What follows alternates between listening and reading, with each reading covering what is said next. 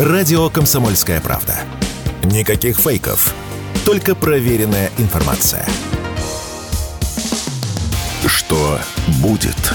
Честный взгляд на 28 июля. За происходящим наблюдает Иван Панкин. Все правильно, в студии радио «Комсомольская правда» Иван Панкин. Мы продолжаем наш эфир. Я только напомню, что в Ютьюбе есть канал, который называется «Что будет?». Подпишитесь, пожалуйста, поставьте лайк, нажмите на колокольчик, чтобы вам приходили уведомления о новых наших выпусках, трансляциях. И, разумеется, пишите в чате в середине этого часа. Буду отвечать на ваши вопросы. А потом в разделе комментариев уже пишите жалобы, предложения, темы и гостей для эфиров. Непременно прислушаемся, как, впрочем, всегда, к вашим просьбам. Мой телеграм-канал «Панкин». К нам присоединяется Андрей Ваджа, аналитик, писатель, главный редактор сайта «Альтернатива». Андрей, я вас приветствую. Здравствуйте. Я с вами хотел поговорить, все как не представлялось возможности, а ведь напрашивался разговор про вот это, как я его называю, соитие с Польшей, вероятное. Вы, кстати, сейчас скажете, как вы это видите, этот процесс, эту унию, как ее еще называют. Но я дополнительно только уточню. Смотрите, Украина националистическое государство, Польша, наверное, даже еще больше националистическое государство. Но мне вот с Украиной непонятно, а, с учетом того, как они себя самоощущают, самоидентифицируют, как они могут пойти на вот это вот слияние с Польшей? Вы знаете, вы сейчас просто рассуждаете с той точки зрения, которая вот, то есть, относительно той ситуации, которая сейчас сложилась. То есть вот вы видите Украину то, которая она сейчас есть, видите Польшу ту, которая сейчас есть. Ну и в принципе вы делаете, ну на мой взгляд, вы делаете правильный вывод. То есть как это можно вот две несоединяемые вещи соединить. Но дело в том, что Варшава, у нее свой метод уний. У нее свой метод создания э, Речи Посполитой, да, Великой Польской империи от можа до можа. Э, обратите внимание, если посмотреть назад в историю, то она ж не это все, что она получила, все территории, которые у нее когда-то были, да, вот этот максимум территориальный, она же не путем каких-то там войн, она путем хитрой дипломатии, каких-то там династических связей, уний, да, и всего остального. То есть, по большому счету, она это делала хитростью, не силой, хитростью. Здесь ситуация называет приблизительно та же самая. Ну вот если посмотреть по той политике, которую Польша проводит сейчас, там же глава относительно Украины, да, то там какая главная цель? Главная цель чтобы, не дай бог, Украина да, не вышла из войны с Россией. Вот не дай бог, чтобы вот СВО не закончилось.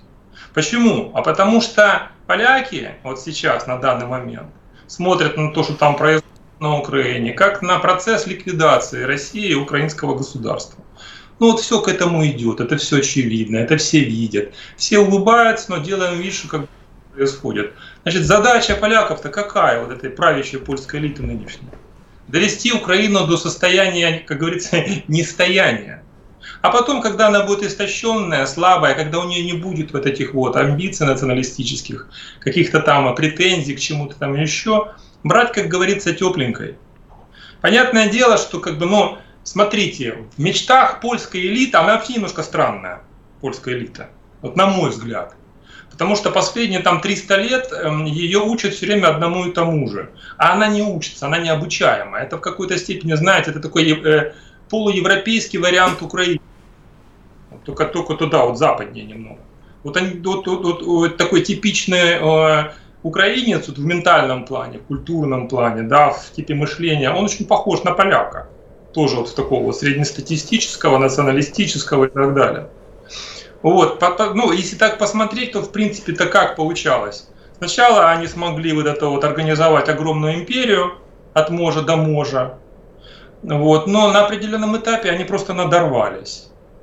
То есть последний э, польский король, он же мечтал там чуть ли не в Азию э, распространить свою империю. У него же там такие мечты были такие полушизофренические. И вот эти претензии, по сути, закончились развалом империи развалом, делением, в конечном итоге Польша перестала существовать, да, вот к концу 18 э, века. И весь 19 век Польская элита, ну, в основном беглая, которая засела там по Парижам, сидела, и подметные письма писала, она вот весь этот 19 век мечтала о реанимации Великой Польши, от можа до можа, Великой империи. Вот той империи, которая когда-то была до, до, до момента начала ее развала. А у них это в голове сидело непрерывно.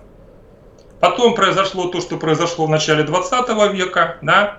Э, Польша, э, Польшу вынули из небытия, и элита правящая автоматически сразу же, да, у нее включилась программа создания Великой Польши. Вот просто вот, вот, вот, то есть как бы вот а, по идее, да, вот если посмотреть прошлую историю, то, ну, как бы, ну, можно было прийти к выводу, что всякая претензия на что-то там в конечном итоге э, приводит к катастрофе поляков. Не, но у них это, у них это не работает. И вот начало 20 века они наступают на те же грабли. Да? И в 1939 году Польша перестает существовать. Причем быстро, там за две недели слилась. Была Польша, раз и нету Польши. Все очень сильно удивились. Хотя там э, амбиции было, там же Пилсудский, как же, он же начал лепить вот эту вот идею, да, между море, там вот мы сейчас, он же даже, даже не до Днепра поляки хотели дойти, они даже хотели дальше идти, я так понимаю, чуть ли не до Смоленска, как когда-то там было, да. Вот надорвались ребята, их, и они перестали существовать, их просто раздавили, размазали. Это ж э, потом начали рассказывать, как, какие немцы плохие, как они угнетали поляков. А почему бы не рассказать, что делали немцы с поляками? да, э, перед войной, в 1939-м, что там, что там немцы, э, э, в принципе, на немецких территориях, которые тогда Польша контролировала, что, что поляки с немцами делали с простыми. Об этом же никто не говорит, об этом все молчат. Реакция это была такая достаточно жесткая. То есть тут не, не, я, я не оправдываю немцев, но по сути, на мой взгляд, что немцы, что поляки, они друг друга стоят. Потом опять-таки что? Ну опять Поля, Польша исчезла, пришли русские, да, пришел Советский Союз, вынули из дерьма, обтерли, да, обмыли, обучили, прирезали территорию, опять-таки, прирезали территории. Поляки их не завоевали, я еще раз подчеркну. Пришел товарищ Сталин и сказал, вот это вот мы тут забираем, а вот это вот мы у немцев, да, отдаем немецкое вам. Радуйтесь, поляки. Поляки очень рады были. Польшу сделали опять из ничего, русские грубо говоря, да, во главе со, со Сталиным. Вот. Ну и потом, естественно, ну, естественно, что контроль, ну, советский контроль над Польшей. Ну, как мы ее сделали, ну, мы ее и контролируем. Ну, логично, да. Вот. Э, потом, опять-таки, вот, развал Советского Союза, Польша стала да, свободной и независимой, грубо говоря, но опять-таки в кавычках. То есть, грубо говоря, Польша нашла нового хозяина. Э, ну, они в конце 90-х уже в НАТО вступили, по-моему, да? Да, да, да, да. Польша просто нашла нового хозяина. Ну, допустим, в начале 20 века польским хозяевам э, была Франция, да, как, да, как доминирующая страна в Европе. Сейчас польский хозяин это Соединенные Штаты. И поляки радостно, вот повизгивая, а, подмахивают все время американцам. Поляки, вот как и украинцы, собственно говоря, они глубоко убеждены в том, что э, э, Соединенные Штаты это величайшая империя, это самая могущественная империя. И если ты будешь любимой женой американцев, то твоя жизнь, в общем-то, ну, причем, опять-таки, посмотрите, да, вот у поляков перед глазами пример Украины. Они, а, они же там, режим вот этот вот политический, в принципе, вся верхушка украинская, она же точно так же размышляет. Мы будем любимой женой американцев, и у нас все будет замечательно. Посмотрите, в каком состоянии сейчас Украина. Да? Перед, у, перед польской элитой, перед глазами, вот пример, да, вот смотрите, они думают точно так же, они хотели того же, чего хотите вы, на выходе они получили вот это. Но это их ничему не учит. У них сейчас планы такие, конкретные, реальные планы, дождаться, когда рухнет эти остатки государственности украинской. Вот и они зайдут на Западную Украину. Ну, как минимум, это Восточная Галиция, как максимум это еще забирают Волыню, то, что было вот э, когда-то в 20-х годах э, прошлого века. Вот их как бы вот это, это их мечта. Это их мечта, но опять-таки, но вы понимаете, в чем проблема вот, нынешней вот ситуации, нынешней эпохи, которая надвигается? Проблема в том, что мы подошли к черте передела разнообразных границ политических. То есть мир меняется, и мир меня, будет меняться, причем самым радикальным образом.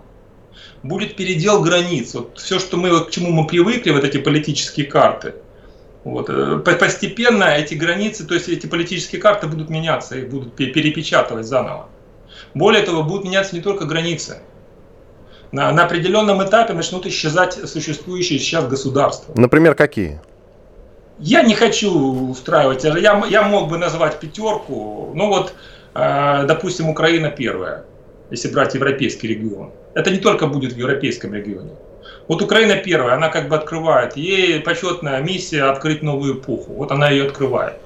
В Европе будет тоже такой серьезный передел. Когда уйдет, уйдут США, они уйдут. Это, это настолько сейчас очевидно. Это, если бы я, допустим, раньше там говорил, как я говорил там года четыре назад, что американцы уходят, все, скоро, скоро этого гегемона не будет. То сейчас это стало очевидно. Вот когда этот гегемон уходит, в Европе начнутся замечательные события. Нам надо западную границу укреплять, потому что там такое начнется, что там мало никому не покажется. И вот в том, что там начнется, в том хаосе, останутся не все государства на выходе. Андрей, Это... Андрей, давайте паузу сделаем, через две минуты продолжим. Андрей Ваджра, аналитик, писатель, главный редактор сайта «Альтернатива», его телеграм-канал так и называется, Андрей Ваджра. Подписывайтесь, пожалуйста, я Иван Панкин. Уходим на небольшой перерыв. После полезной рекламы, хороших новостей продолжим. Прямая трансляция, напоминаю, идет в YouTube. Подписывайтесь на канал. А он называется «Что будет?», если кто-то забыл. Милости просим. sportkp.ru О спорте, как о жизни. Что будет? Честный взгляд на 28 июля. За происходящим наблюдает Иван Панкин. Иван Панкин и Андрей Ваджа, аналитик, писатель, главный редактор сайта «Альтернатива». Андрей, скажите, пожалуйста, почему нет протеста в украинском обществе по поводу вот этого возможного слияния, соития с Польшей? Ведь в той же Польше говорят, да, мы ненавидим украинцев, мы русских ненавидим еще больше, но тем не менее ненависть к украинцам, она довольно велика. А, тем не менее, я нигде, я во многих закрытых чатах украинских состою, под другим именем читаю, но вот никакого протеста не наблюдаю. Почему? Ну, во-первых, э, потому что э, не все понимают на Украине, к чему дело идет. Даже вот вы просто в чатах смотрите, что простые украинцы пишут и обсуждают, да, а я периодически слушаю представителей интеллектуальной элиты. То есть там профессура, философы такие, ну, умы, умы. Они тоже этого не понимают. Там вот у одного киевского профессора недавно э, было такое большое обсуждение, обсуждали польскую тематику, взаимоотношения Украины с Польшей. Вот. Очень восхищались польской культурой, да. говорили о том, что надо учить польский язык. Э, этот профессор категорически отбросил э, версию, что вот поляки могут забрать если не всю, то часть Украины. Причем за, за несколько месяцев до начала СВО он точно так же категорически утверждал, что никакой войны не будет. Вот, то есть, как бы, ну, такой глубокий мыслитель. Ну, он, в принципе, в книжках он разбирается, но реальность, конечно, он вообще не понимает. Это просто к тому, что значительная часть общества не понимает, к чему все идет.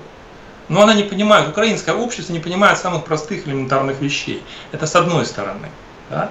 А с другой стороны, здесь же надо еще учитывать такую, знаете, ментальную особенность, э, малороссийскую, южнорусскую, скажем так, да, то, что мы украинской называем приспосабливаемость. Вот типичный малорос, да, который сейчас называется украинцем, он же, а, это же как бы вся история его, это история приспосабливания под ситуацию.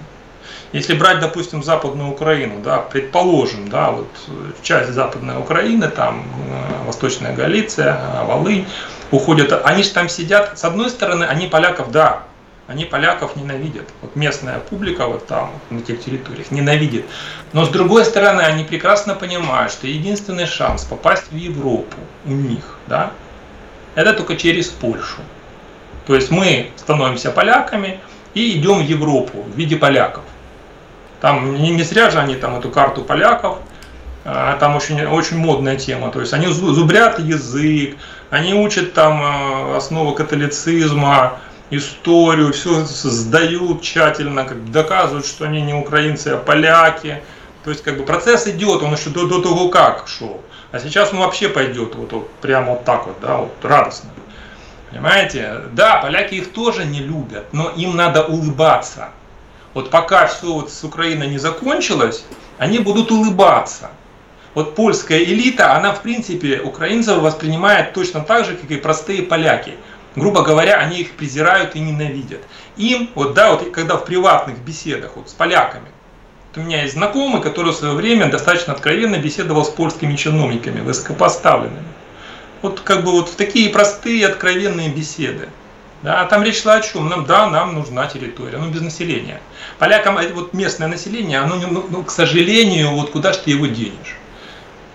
Э, что, чем занимались поляки да, до того, как, вот, допустим, 20-е годы? Да полонизацией они занимались. То есть превращали вот этих бывших русинов, которых э, австрийцы сделали украинцами, вот они потом их начали превращать опять в поляков. И процесс бы закончился, если, если бы вот не война, если бы не 40, это не 39 год, то процесс бы закончился. Там не было бы вот, вот, вот там бы были поляки одни. Сейчас ситуация точно такая же. Естественно, что вот, вот этой вот э, части населения на Западной Украине, да, основная масса, она готова лечь под, под любого. То есть там они так ментально устроены. Они столетиями жили под кем-то. Знаете, вот как русский, он радостно бежит и говорит, да мы же братья, браток, мы же, мы же с тобой родня, мы же равные, мы сейчас тебе и это дадим, и то, даже было не раз. Мы сейчас тебя освободим, мы сейчас тебе дадим новую хорошую Украину, все построим, все будешь богато жить. А этот смотрит, слушает и говорит, блин, так он же кто? У него же два варианта. Либо есть хозяин, либо я сам хозяин. Этот явно не хозяин, этот типа брат. Ну, если он не хозяин, значит я буду хозяином. Понимаете, здесь логика, это столетиями, это дрессировка была. Вот их выводили столетиями. Поэтому, когда, если вдруг ситуация вот повторится, это будет бред. Вот если мы опять, мы братья, там, тра-та-та, мы, да мы сейчас вас везде расцелуем, да мы чтоб только вы нас любили. А это ха, так кто они тогда? Ну они на хлоп, ну слушайте, ну это, это, это обычно вот так вот прокручивается из столетия в столетие механизм. У поляков этого нету. Поляки прекрасно знают вот, сущность русинов вот этих вот, да, прикарпатских восточно, восточные Галиции, они это прекрасно знают. И они, их будут, вот, они будут с ними вести себя так, вот так, как надо вести. Да, вот как правильно с точки зрения поляков вести. То есть вот это вот братания не будет. Сейчас, они уже сейчас подчеркивают это сдержанно. Потому что пока еще вот существует, да, вот эта псевдогосударственность, они себя сдерживают. Но вот когда она исчезнет, они себя сдерживать не будут. Естественно, будет обратная реакция. Там э, э, шизофреников э, достаточно много, которые подвинулись на, на идеях украинского национализма. Там их достаточно много. Но их печально, их судьба будет печальна. Все, все вот это АУН, да, вот, Бендеровская, Мельниковская, оно существовало только потому, что она была необходима немцам.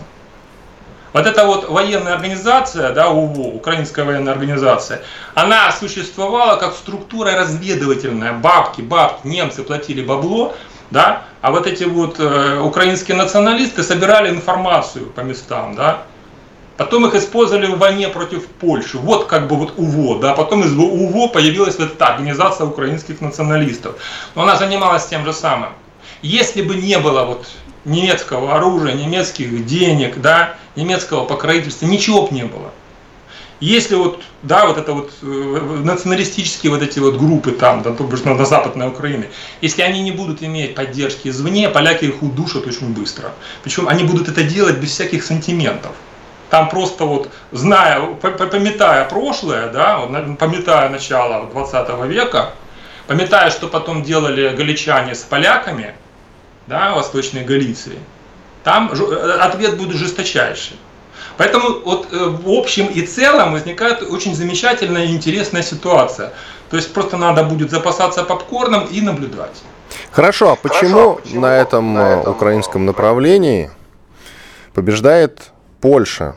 И совсем как-то в этой игре не участвуют Венгрия и Румыния. И вообще, почему ориентиры украинцев именно на Польшу, несмотря на вот эту, считай, многолетнюю неприязнь друг к другу? Я понимаю, что у Венгрии есть определенные интересы в Закарпатье, и там а, паспорта раздавали совершенно спокойно украинцам. Мы помним эту историю, скандал с этим связанный. Но, тем не менее, все как-то на Польшу ориентир, а не на Венгрию и не на Румынию. Почему? Ну, во-первых, э, венгры, румыны присутствуют на Западной Украине э, локально. То есть, если поляки тотально, и у них как бы, ну, претензии поэтому тотальные, то, ну, да, у венгров там есть свои этнические территории, у румын есть свои, но это как бы, ну, вот, они за, за рамки их и не выходят. У поляков, понимаете, у поляков-то там другая история. Вся вот эта вот, да, вот, э, допустим, Восточная Галиция, она под Польшей была. И она долгое время была под Польшей. И даже в рамках Австрийской империи, которая потом стала австро-венгерской, да, вот, они, все равно там поляки э, господствовали, там польская шляхта всем руководила, всем рулила. То есть э, местное население коренное, да, э, русины, которые потом стали украинцами, да, они же были на уровне села, это были крестьяне, это, там не было элиты. Элита начала вот из этих крестьянских детей формироваться – конце 19 э, века, когда там пооткрывали учебные заведения австрийцы, да, когда там вот это вот, когда австрийцам понадобились украинцы в борьбе против поляков и потом против русских, вот тогда вот начали из этих вот сельских детей формировать некую, некое подобие элиты. Убогое, да, ну то, что мы, вот сейчас мы видим вот то, что мы видим. Понимаете, поэтому э, э, претензии поляков понятны, они логичны. Но проблема поляков в чем? Что вот когда они, да, вот когда они, допустим, поглотили Литву, все было нормально. Они, наверное, и дальше существовали вот в таком состоянии. Но потом, когда они подтянули под себя еще и, и Малую Русь, они надорвались. Вот присоединение, как только вот, да, вот как только они вошли, да, как только уния была подписана, как только поляки туда зашли, вот, и у них начались проблемы причем большие проблемы. И они не смогли эту территорию взять под контроль. Вот все вот это вот Речь Посполитая, вот все время вот нахождения под поляками вот этих вот русских территорий, да, это были непрерывные проблемы. Это были непрерывные, которые потом в конечном итоге, да, все закончилось вот войной Хмельницкого. И после вот этой войны Хмельницкого, по сути, э, Польша начала умирать. Она рухнула, в конце концов. Сейчас поляки повторяют тот же, тот же трюк вот у них вот эти амбиции непомерные, но это как бы ментальность польская. И они опять наступают на эти грабли, но они не думают, а что будет потом, когда мы это... То есть там, знаете, там, там вариантов, как оно все может развиваться, будет огромно. И для поляков эти варианты не все позитивные. Спасибо.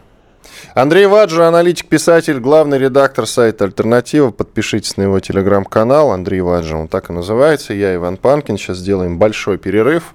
После полезной рекламы, хороших новостей вернемся и продолжим. Сейчас буду отвечать на те вопросы, которые вы пишете нам в чат нашего канала на YouTube, который так и называется «Что будет?».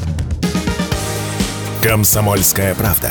Радио, которое не оставит вас равнодушным. Что будет? Честный взгляд на 28 июля. За происходящим наблюдает Иван Панкин. Ну что ж, давайте наблюдать дальше. Иван Панкин в студии радио «Комсомольская правда». Я напоминаю, это стандартная информация, я ее произношу периодически. Ну, для того, чтобы добавить подписчиков в наш YouTube-канал, и они, надо сказать, подписчики прибавляются, больше 35 тысяч уже. Э, этих самых подписчиков на нашем канале, который так и называется «Что будет?» в YouTube. Милости просим, присоединяйтесь, пожалуйста, нас должно быть как можно больше.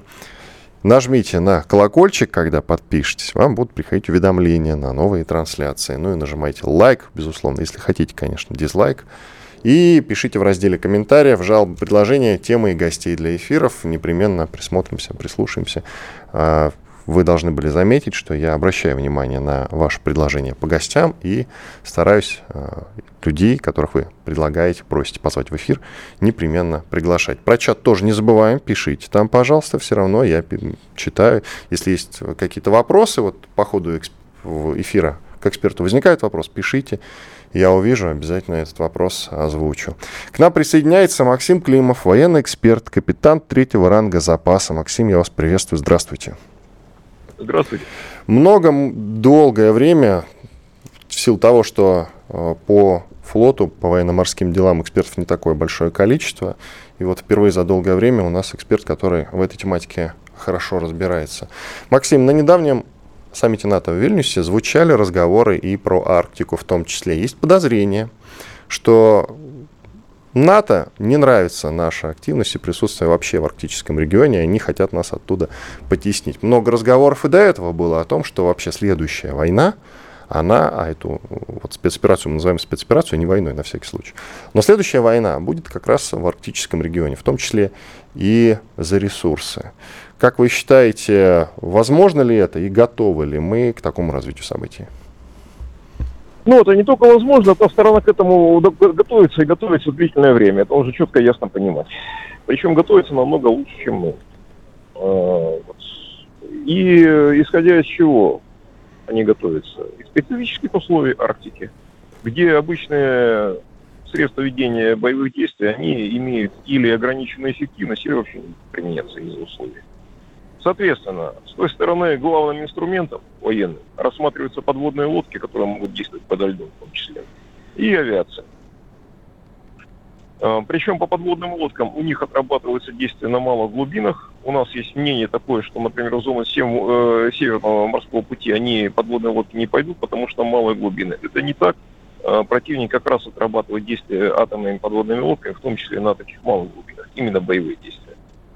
А у нас они просто документами даже запрещены. То есть я уже не говорю о том, что у нас те же самые яси, не слишком крупны для того, чтобы нормально там, там действовать.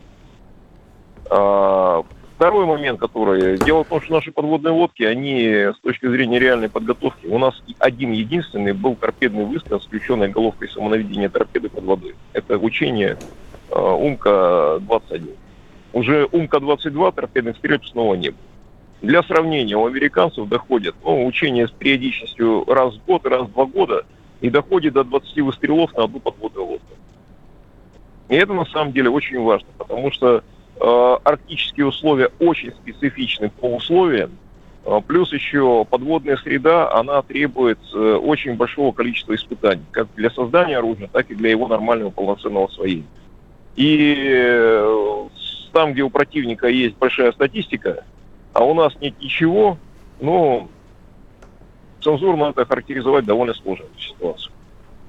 Давайте... полностью отсутствует... Да. Не, вы продолжайте, продолжайте, продолжайте. Я просто паузу интенционную не услышу. Продолжайте. У нас пожалуйста. полностью отсутствует на севере противоминное обеспечение. У нас не то, что ни одного современного противоминного корабля. У нас нет ни одного противоминного аппарата современного. Вообще нет. То есть это почему и как такое может быть, это вопрос не ко мне. Это вопрос уже к соответствующим должностным лицам. У нас крайне изношенные корабли обеспечения тех же самых подводных лодок, в том числе морских стратегических ядерных сил. Это силы э, охраны водного района. То есть у нас на сегодня, сейчас на Северном флоте, имеется всего два, два корабля с современной гидроакустикой. Это фрегаты проекта 22-350. А, один проходит испытания, а второй Касатонов он в строю. Вот все. Больше кораблей современной акустикой на Северном флоте Сколько, вот нужно, сколько нужно времени, чтобы перестроиться? Я так понимаю, просто мы, ну, как обычно, наверное, не готовимся к потенциальным угрозам. Потом будем говорить, что мы как раз вот были не готовы. Сколько нужно времени, чтобы да. перестроиться? Я сейчас э, сначала как бы вопрос две составляющих имеет. Не готовы, не готовимся и сколько времени. Э, по не готовимся я приведу такой пример. Вот арктическое, в Арктике развернуто широкомасштабное строительство аэродромов. У меня был разговор с одним высокопоставленным лицом, вот аэродром на Новосибирских островах. Классный аэродром, делали все, там, тяжелые самолеты можно принимать. Я задаю простой вопрос этому человеку. А если противник его захватывает? А я напомню, у американцев любимое развлечение со времен Второй мировой войны – это захват чужих аэродромов. После чего эти аэродромы становятся очень большой проблемой. А дело в том, что с, этого, с этого аэродрома на Новосибирских островах они заходят полностью, ну, практически. Но они э, простреливают фактически до э, КВЖД. Э, до, э, ну, до, до всех коммуникаций, до нашего юга. И ну, фактически это потеря Сибири. Человеком было сказано достаточно серьезными выходами. Это потребует нанесения ядерного удара по этому аэродрому.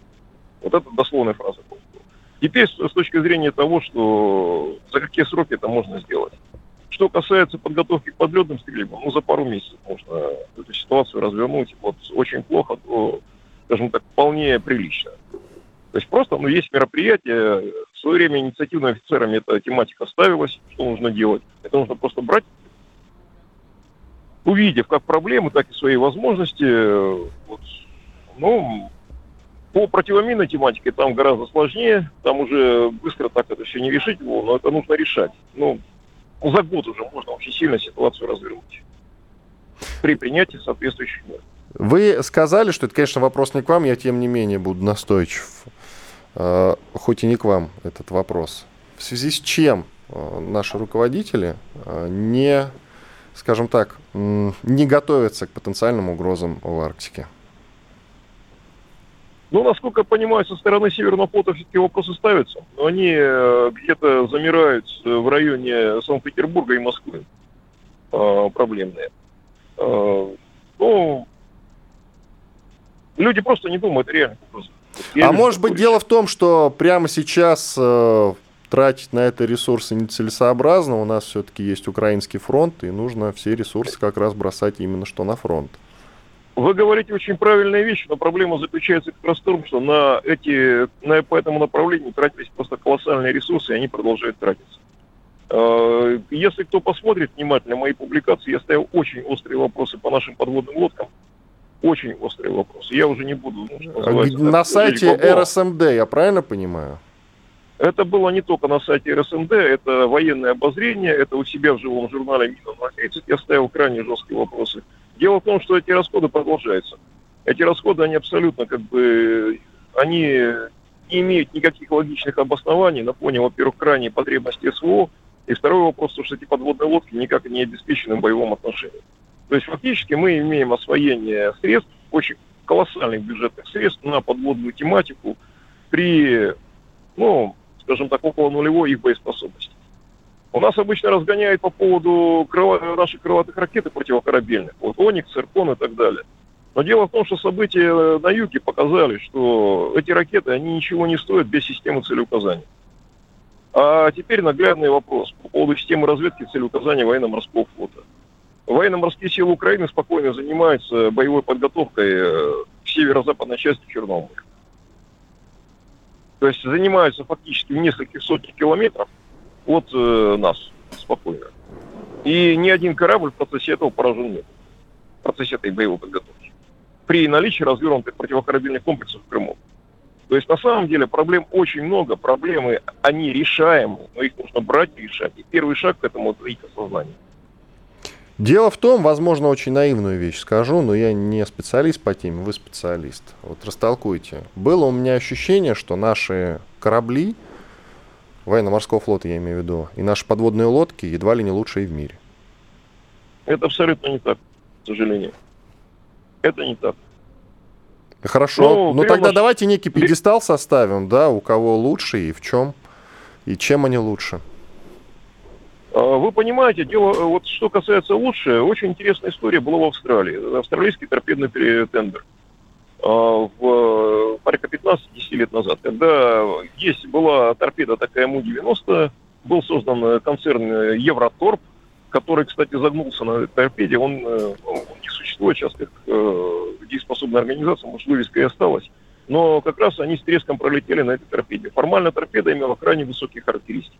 Формально за этой торпедой наши начальники гнались, что вот мы хотим такой же там, и так далее. Хотя при намного худшей энергетике ну, это было практически нереально, но наши разработчики подвиг сделали.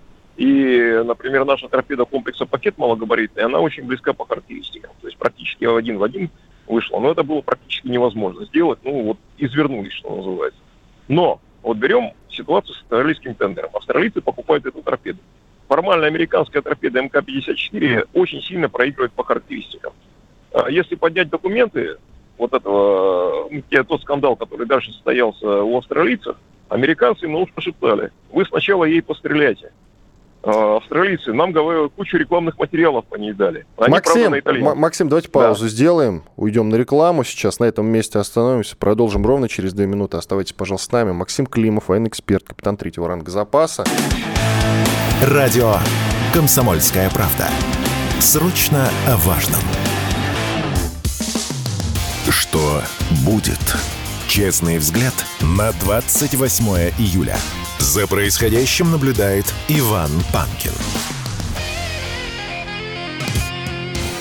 А вместе со мной Максим Климов, военный эксперт, капитан третьего ранга запаса. Я от него узнал интересную вещь, что наш военно-морской флот, наши подводные лодки в том числе, не самые лучшие в мире, как я думал до этого. И попросил Максима некий на неком пьедестале условно, да, опять-таки составить, э, вот, э, расставить лучшие, наверное, страны на этом направлении. Начали вы с Австралии. Продолжайте, пожалуйста. Нет, я сейчас... В пример вы приводили, в пример. Тендера, да. И смысл заключается в следующем. Когда австралийцы все-таки начали, решили пострелять торпедами, оказалось, что лучше оказалось все-таки МК-54 американская, вот из малогабаритных э, э торпед, э, которая по, по своим характеристикам формально очень сильно проигрывала МУ-90. Э, после чего там был большой скандал, была доработка МУ-90, причем торпеды предшествующих выпусков, они к этому непригодны оказались, там, и так далее, и так далее, и так далее. О чем идет речь? А дело в том, что формальные характеристики, они далеко не всегда говорят о том, что вот этот образец, он является лучшим, потому что очень важный вопрос освоения, очень важный вопрос, насколько он включен в систему. И в этом отношении, безусловно, именно с точки зрения такого подхода рационального, лучшими являются американские лодки. Просто-напросто. Они имеют целый ряд серьезных недостатков, безусловно но именно а, они по степени освоенности, они, ну, безусловно, они находятся в топе. Их вплотную поджимают англичане. И периодически, если взять по учениям в Арктике, англичане, ну, что называется, американцы погорчали. То есть, э, демонстрируя хорошую противолодочную подготовку свою. Э, берем, например, нас. Вот вернуться в ситуацию. У нас есть козыри? Формально вроде бы есть. Э, это, например, там у нас работа по антиторпедам, к примеру. Но дело в том, что у нас ни одна подводная лодка до сих пор антиторпеды не получила. Э, при всем том, что это могло бы быть очень сильным козырем и для экспорта. То есть вот антиторпеда комплекса «Пакет», я сам был ведущим конструктором по этой тематике и могу ответственно заявлять, что это очень, это машина, которая убивает атакующую торпеду, ну, практически э, с вероятностью близкой к единице. То есть с этим никто, никто не может сравниться. А, там есть нюансы, шероховатости и так далее. Но это все подлежит доработке, это все вполне исправляется.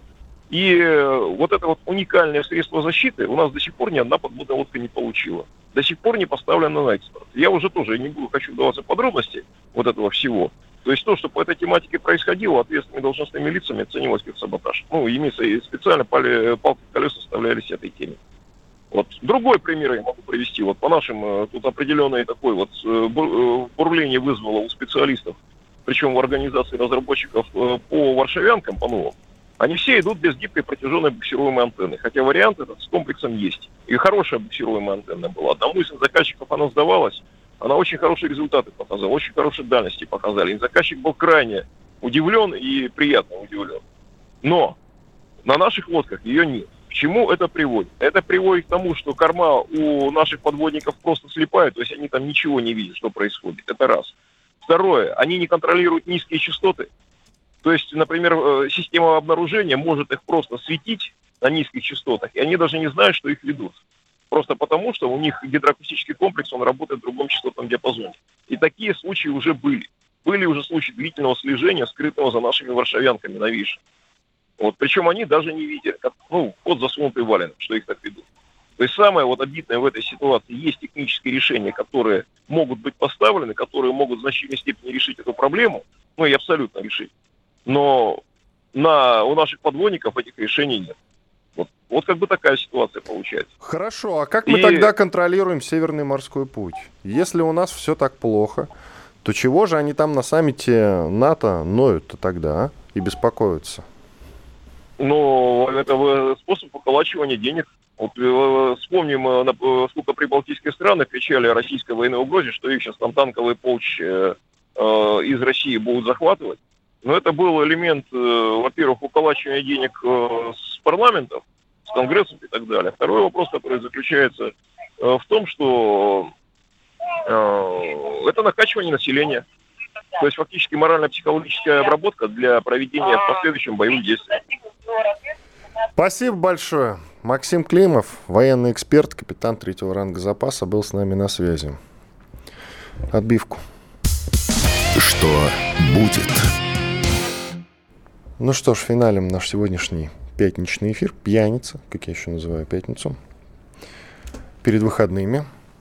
Ну, итоги-то, с одной стороны, в общем-то, позитивные, потому что ничего такого э, сверхплохого не произошло на фронте, например, ну, Старомайорская, там, получается, отошли немножко, как отошли, так и отобьем обратно, ничего страшного в этом нет. Сегодня это подтверждал военный эксперт Борис Рожен, Колонель Касат, читайте его телеграм-канал.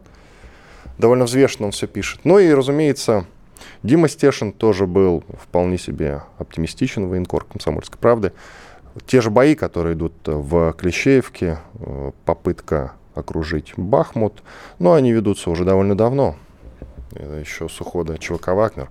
И что-то пока что, ну, там какие-то высоты занимают, потом отходят, потом снова занимают. В общем, идет стандартная боевая работа, как это называют военные эксперты. Переживать или волноваться за это особенно не нужно. Я просто читаю разные чаты в совершенно разных телеграм-каналах, и, конечно, э, те все пропальщики, которые пишут, ну вот, сейчас там э, выход на Донецк, захватят. Да нет, да бред это все, никто не захватит Донецк, не переживайте, пожалуйста, по этому поводу.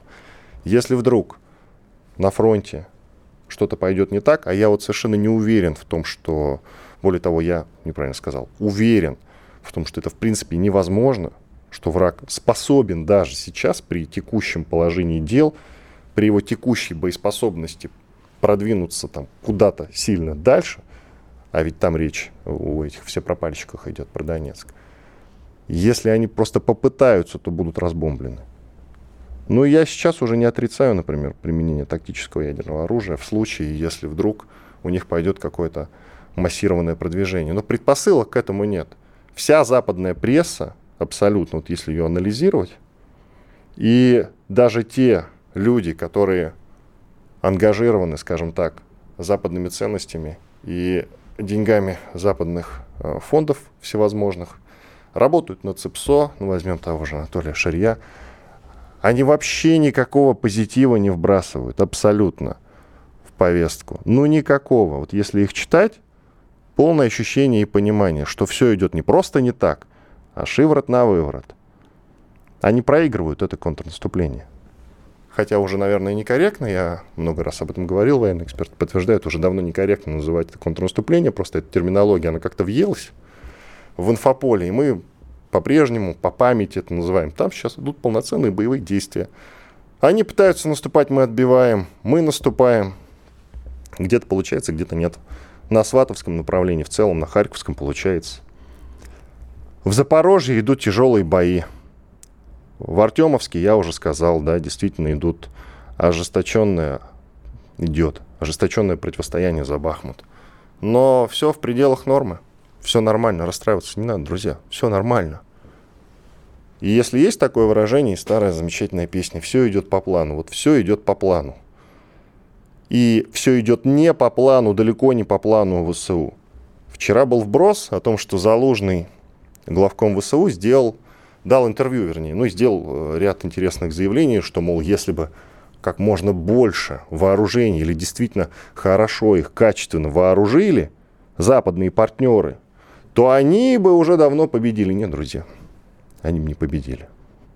Ну, просто потому, что у нас есть красная кнопка, а у них нет. Поэтому вот когда вдруг э, вас пугают какие-то нехорошие новости, а периодически они, конечно, возникают, время от времени появляются в лучших телеграм-домах какие-то тревожные новости. И если вдруг вас эти новости пугают, помните, что у нас красная кнопка есть, а у Украины, у ВСУ, ее нет. И когда нам это очень сильно надоест, мы можем просто, наконец, этот вопрос закрыть. Да, я много раз говорил, что я противник применения тактического ядерного оружия, побеждать надо на поле боя. Но если вдруг что-то действительно совсем пойдет не по плану, а мы людей терять не очень хотим, мы бережем человеческий ресурс, потому что он ценный сам. И вот в этом-то случае Владимир Путин, конечно же, пойдет на применение тактического ядерного оружия. В этом, пожалуйста, не сомневайтесь. Я в этом, кстати, не сомневаюсь. Я просто противник этой концепции, но я в этом не сомневаюсь. Есть люди, которые считают, что он на это не пойдет ни при каких обстоятельствах. Они ошибаются. Пойдет. Но я в то же время уверен, что все на фронте сейчас идет нормально. Ну, исходя из того, в какой ситуации мы оказались. Конечно, нам очень хотелось чтобы изначально спецоперация длилась не больше трех месяцев. И плевать на все эти санкции, ну, наложили бы и наложили бы. Лишь бы вот то, что мы не называем войной, закончилось поскорее. Сейчас уже очевидно, что вот все продолжается. И будет, наверное, какое-то время еще продолжаться. Какое время остается вопрос. Вчера в эфире с Сашей Коцем, военкором «Комсомольской правды», прозвучала интересная мысль от него, что э, осенью возможен какой-то перелом. Ну, э, оптимистично, конечно. Большого перелома, наверное, ждать не стоит, но какого-то перелома, какого-то серьезного продвижения, может быть, и стоит ждать. А там, глядишь, действительно западные партнеры уже поймут, что вот те контракты, которые подписаны до конца 2024 года, их пролонгировать, наверное, уже смысла никакого-то и нет. Но ничего прорывного не произойдет. Не получилось истощить Россию, а война шла именно на истощение, друзья. Вот у них задача-то была не победить Россию, а именно истощить, чтобы она сама из этого боя вышла, чтобы она признала просто по факту свое поражение, прекратила, пошла на какие-то договоренности по заморозке, но мы не пошли и не пойдем. Все нормально. Иван Панкин был здесь, остался доволен. Я знаю, что такое просто Мария, и богатые тоже плачут. И мне от этого, друзья, грустно. Я хочу быть зумером. Я хочу смотреть на кассету, аудиокассету с пленкой и думать, что это, понимаете? Карандашик вставляешь, пленку подкручиваешь. Ну, да а... я знаю, Игорь, в этом и проблема. Комсомольская правда. Радио, которое не оставит вас равнодушным.